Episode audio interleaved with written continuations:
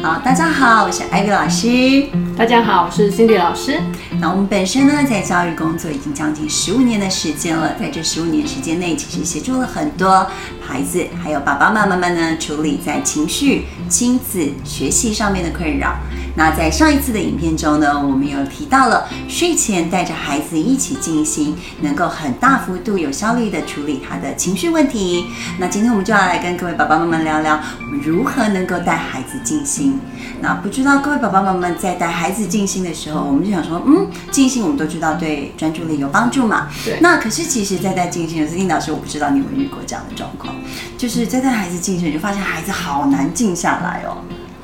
绝对是的，不容易静下，是非常正常，因为小孩很好动啊，真的，他们是最有活力的一群，真的，不管是在带自己的孩子，或是在带学生静心的时候，其实那个起头是最难的。对，你就会发现啊，孩子在静心的时候，不知道为什么，他眼睛永远总是要不就是非常用力的闭的，会一直眨，嗯，对，就像这个，会很有戏，对，很有戏。那要不就是眼睛动不动就睁开来，你变成你在静心过程，你要一直提醒他闭眼睛，闭眼睛，闭眼睛，对，那是不由自主的，就眼睛突然张开，然后还不知道飘去哪里。是，还有一样是这样的状况，就是他那时候平常都没有那么容易抓痒，那时候就突然全身发痒起来，嗯，东痒西痒的一大堆，对，头发也会痒，真的，头发痒、指甲痒、脚趾痒都有。可能，对不对？那其实我们在带孩子进去，就发现我们一直不断在提醒他说，眼睛闭好，不要闭太紧，不要乱抓。其实我们这样来讲，不止孩子难静下，其实大人静到最后也会一把火就上来了。对，我也犯过这种错，就是指导语下一下说眼睛到底要不要闭下来，那这样整个就毁了。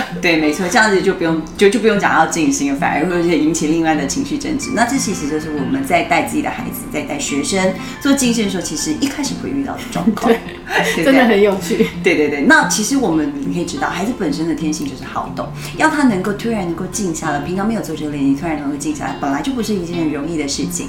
但是在这之中呢，我们如果运用一些方法技巧，把静心变成游戏化、有趣的东西，其实久了，孩子很快就能够能够运用得起来。对。最重要的是，他们需要具体化，就是也就是看得见、摸得着。因为我们之前说过的呼吸、专注呼吸，对他们来说是非常抽象的一个概念。所以呢，我们会采取就是让他们摸着肚子啊。当然，大人静坐有的时候是不需要再摸肚子的啊，因为我们可以感觉到呼吸在这个气管中间的移动。那可是小孩子毕竟还小，所以我们会让他摸着肚皮，感觉到肚皮的一凸跟一凹。哦，摸着肚皮，对啊，其实我们会发现，不止孩子，很多大人，连我们一开始以前也不知道什么叫做好好呼吸。对，呼吸虽然是对我们来讲是非常自动化的事情，但是你有没有好好呼吸，这是非常重要。所以，当我们让孩子摸着肚皮，他其实就能感觉在那个一呼一吸之间自己的流动。对，可是其实我们在带孩子呼吸的时候，一开始你就要摸着肚皮呼吸。像我带我女儿一开始做，她会有这种状况。你叫她呼吸，吸气应该是肚子鼓起来，她反而肚子就缩下去。对，因为他们会这样。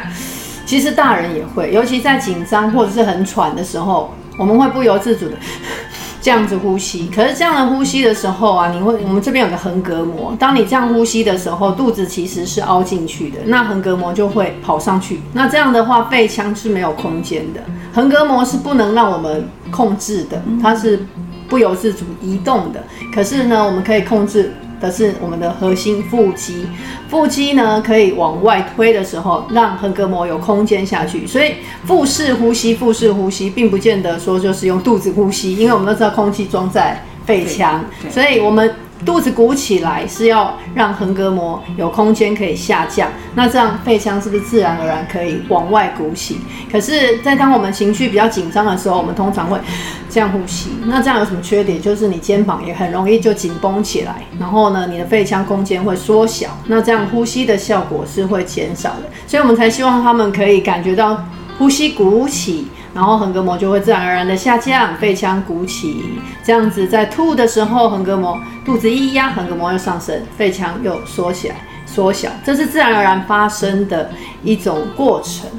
原来一个简单的呼吸，其实它有很多学问跟方法。对，但是其实啊，其实只要经过有系统、有效率的练习，一段时间后，孩子其实很快就能够知道说我怎么呼吸。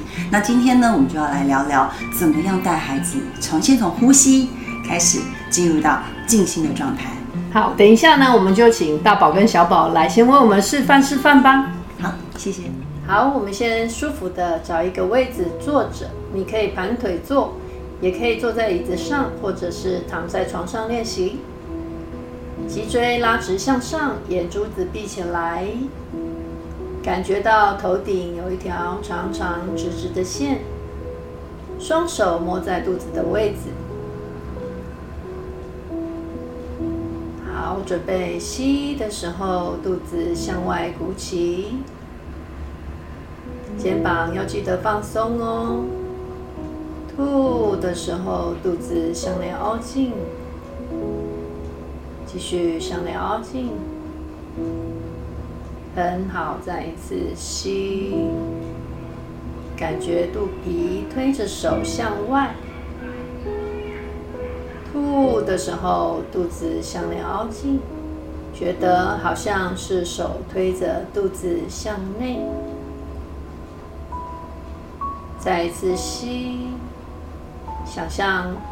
自己的肚皮像青蛙的肚皮一样，可以鼓得很鼓。吐的时候，肚子像气球消气一样凹得很扁。继续凹扁。再一次吸，吐，尽量减少肩膀的移动。只注意在肚子这边，再慢慢的吸，青蛙的肚皮向外鼓起。吐的时候，气球消气，继续的消气。你想象你好像是飘落下来的气球，剩下的空气全都把它挤压出去。很扁很扁，再一次吸，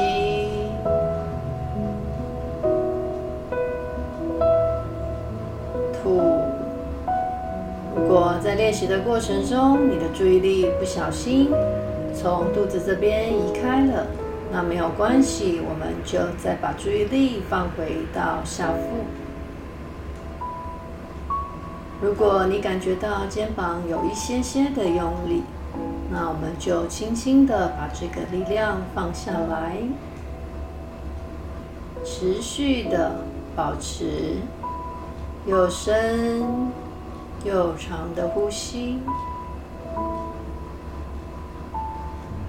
最后，我们再做两次，吸的时候肚子鼓，吐的时候肚子凹。再一次吸，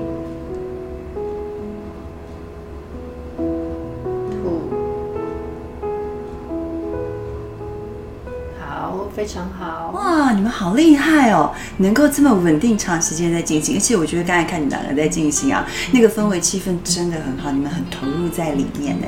那可以请弟弟先跟我们说说，你进行完你的感受是什么呢？就是很放松，然后。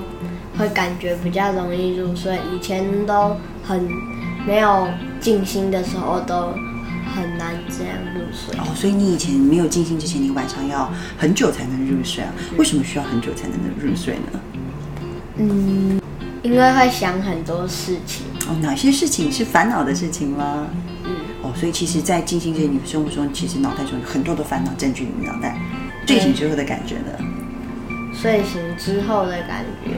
会比较有精神哦，也比较有精神，心情也比较舒服。嗯，这样你就可以带着比较开心的心情来上学。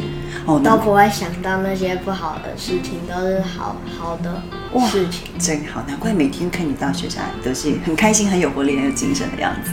对啊，好，那哥哥，你可以说说看啊，你静心之后对你的生活有哪些印象跟改变呢？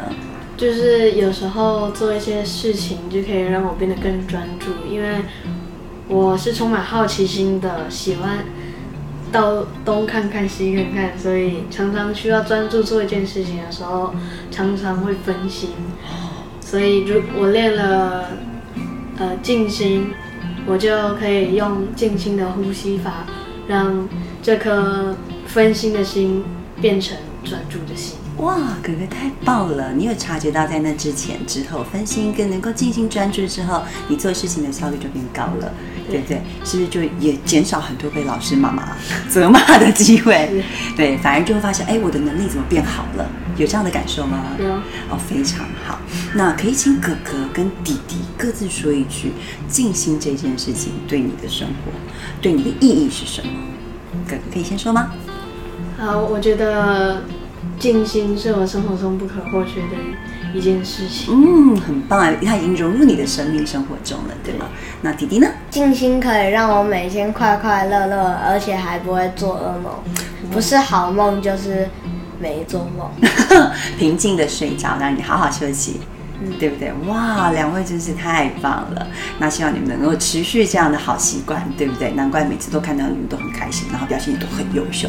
好，谢谢大宝跟小宝。拜拜。哇，Cindy 老师，大宝、小宝真是太棒了耶！其实，在跟他们聊天的过程中啊，看到他们眼神中的那种稳定、嗯呃专注，然后对自己很有自信的样子，就可以看出静心这件事情啊，对他们的影响效力在哪里。可是，其实我们也刚才提过，孩子没有那么快能够进入状况嘛。对，刚开始两兄弟也是一样啊，该抓痒啊、眼睛动啊这些状况层出不穷，也会一直跑起来啊，甚至突然说哎等一下怎么样的。那我觉得就保有多一点的耐心，因为呃我们在陪伴他的过程，诶如果他分心了，他眼睛张开看到妈妈哦还是很稳定的在静心的时候，他自己会很有知觉的赶快再拉回来。我刚刚在下指导语。就是有一个很重要的静心指导语，就是当我们念头飘走的时候，轻轻的再把它拉回来。你看，就连大人常常躺在床上辗转难眠的时候，也会一直想东想西。如果这时候你一直说，哎，不要去想那个，不要去想这个，反而你就是更抓不回来。所以，我们就是当觉察很重要哦。当你觉察到你的思绪从肚子这个地方飘走的时候，没有关系，我们就轻轻的再把它拉回来，呼吸上。那一样的，如果你真的发现它一直动不停，那我们也不要急躁，也不要骂他，我们可能就刚刚你看我在下引导语的时候，发现哎，大宝有时候肩膀不由自主的用力的时候，哎，我就会下一个指导语说，好，现在我们轻轻的再把肩膀放下来。如果你觉得肩膀在用力，我们就把肩膀再放松下来。那同样的，如果他一直眨眼。我们就可以提醒他，哎，眼睛也要记得放松哦。对，所以一方面呢，我们可以融入指导语，提醒他们，哎，哪个地方要再放松一点。另外一方面，我们在陪伴他们的过程中，我们也可以稳先稳定自己。有的时候我会太担心他不专心，结果反而搞得自己更浮躁。对，我们会很常遇到一个状况，他可能两秒就飘走一次。对，在这样的时候，其实我们大人会急，会有那个。不不安的情绪，甚至会有一点责怪孩子，责怪自己说为什么孩子把孩子养得这么浮躁。对，那其实这是很重要的一个重点，就是轻轻的把他的专注力带回来，在带孩子的专注力回来的过程中啊，其实爸爸妈妈在这时候也是一个很好的练习哦。你也可以关照一下，如果你开始觉得不耐烦的时候，嗯，在那个当下，你自己对自己的状态你是什么呢？那可以请 Cindy 老师跟我们分享一下，当你孩子一直飘走专注力的时候，你那时候呃对于自己的关照的部分呢？嗯，我会一直提醒自己，把注意力回到自己的引导语身上。我不要一直去好像注意他们的动作，在班上就更明显了，各种不同的状况，小朋友都有，有的动对，有的动眼睛，有的抓痒，有的哦瞄来瞄去的。所以这时候我就一样把提醒他们的话语融入在我的指导语当中。那也不用觉得挫折，因为刚开始。啊，第第一天、第二天、第三天，你会觉得他们这个浮躁的氛围很多。可是呢，要有毅力，一步一步的来。哎，你会发现，哎，一个礼拜过后，他们静下心来的速度会变快。一个月过后，他们就越来越能够进入状况。与其在他们很浮躁的时候，哦，可能下课东奔西跑回来，然后你就叫他们，哎，打开第几页要上课，他们。可能魂都还在那个操场里，想着刚刚的游戏呢。这是真的。对，所以不如我们就花个三五分钟，先让他们哎呼吸也稳定下来，情绪也荡下来。这个时候哎，你开始说什么，他都他都可以听进去。孩子在家里写功课也是一样。对，你要他突然从回来就说哎赶快写功课啊，或者怎么样哦，很很好像很急躁的状况下的话，他们坐下来也是在那边动来动去。哎，这时候如如果也可以一样，就是三分钟啊，青蛙大肚皮练习一下，哎，搞不好一下子就写完了。对啊，其实你会发现啊，孩子在写功课的时候，他如果专心二十分钟、十五分钟，也许他就写完了。对。可是当他不专心，他可能给你写个两三个小时，到一半都还没有。对一看那个作业，我们会气得要死，乱七八糟。对，对不对？浮躁的时候写出来的东西真的是蛮可怕的。真的，所以你就想啊，如果我们一开始用三分钟的时间，三到五分钟的时间，让孩子先稳定下来、静下来，也许呢，他就可以更事半功倍，用二十分钟写出高品质的作业，二十分钟做出高品质的对呃动作，对这样子。那我觉得这是一个非常划算的投资，非常划算。真的对。所以呢，其实我们在带孩子静心的过程中啊，爸爸妈妈也可以练习把自己静下来。我觉得这是一举两得耶，同时引导孩子，同时让自己也安定稳定下来。没错当我们安定稳定下来，其实我们面对孩子的时候，那个亲子互动品质会好很多很多。非常对。其实有时候每次下班啊，你就觉得跟打仗一样。自己其实也很难平静了，也很浮躁。对，真的。对刚才金老师还有提到一点哦，持之以恒。一开始可能效果没有那么好，没关系，我们就持续的练习，也不要气馁，也不要马上说我要看到成效。可是，一天进步一点，一天进步一点。当孩子每进步一点的时候，其实我们就可以很具体的说出来说啊，你这边很棒。对，可以用在感恩的时候。我们上次有说睡前静坐感恩，当他哎这一次专注更好了，可能静坐专注力变长了，或者是他写功课很快的可以进入状况，或写功课的速度加快的时候，也在感恩的时候，你可以直接感恩他。哇，今天感恩你写作业的速度变快了，也都不需要妈妈提醒，让妈妈可以很安心的放松一下。我觉得有你真好，像这样具体化的感恩他。哇，这种感觉太棒！如果我是孩子啊，我也会觉得很开心，专注在他自己的正向行为中，而不是一天到晚骂你功课写了没，你早习了没，你赶快来睡觉，你还在那里摸来摸去。对那个状态是会是完全不一样的对。，久而久之之后，也可以让孩子练习带着我们进行，哦就换他下对指导语，他会很有成就感。原来他可以就是引导妈妈呼吸，对，听说新导师大宝跟小宝都很会带着妈妈一起进行的。，对他们现在是每天轮流下指导语，所以我就比较少陪，我大概一个礼拜会陪他们进行一次，大概十分钟的时间。那平常因为现在暑假的时间比较有有空，所以他们就开始练习我下指导语，明天你下指导语。然后他们入睡的速度，哎、也真的很快，不会像他们有的小孩在房间可能就还会玩一下、滚个一下啊，两小时都不睡觉这样子对。对啊，所以其实我觉得把金星落实在我们的生活当中，会产生很大意想不到的效益哦。那也邀请各位爸爸妈妈从今天开始跟着我们一起做这样青蛙练习的进行。那刚才带着大宝、小宝一起做青蛙练习的进行呢的引导，也会放在我们的 S F B 的粉丝专业上面。那欢迎各位爸爸妈妈一起上去运用这个引导，带着孩子一起进行。那谢谢各位爸爸妈妈的观赏，再见。拜拜。